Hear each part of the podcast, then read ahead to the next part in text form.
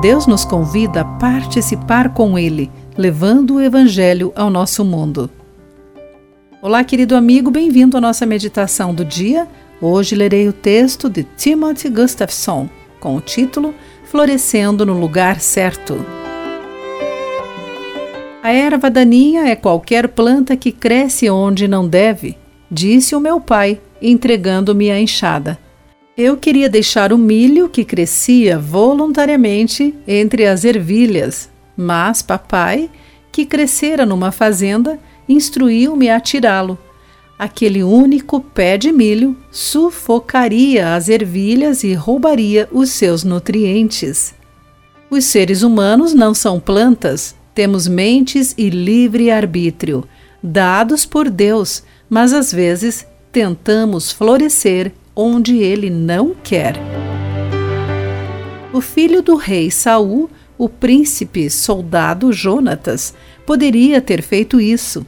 Ele tinha toda a razão de esperar ser rei, mas viu a bênção de Deus sobre Davi e reconheceu a inveja e orgulho do próprio pai.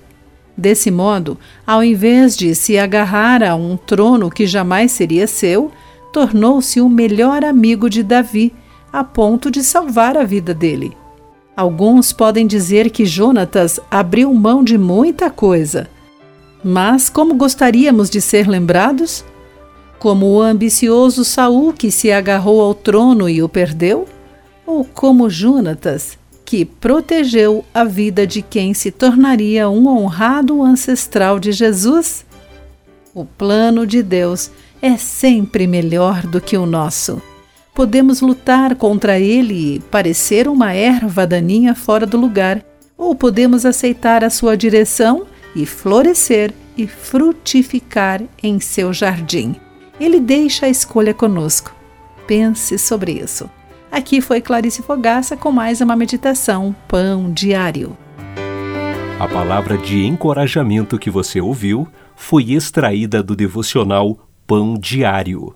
Para conhecer mais recursos e falar conosco, visite o site www.pandiario.org.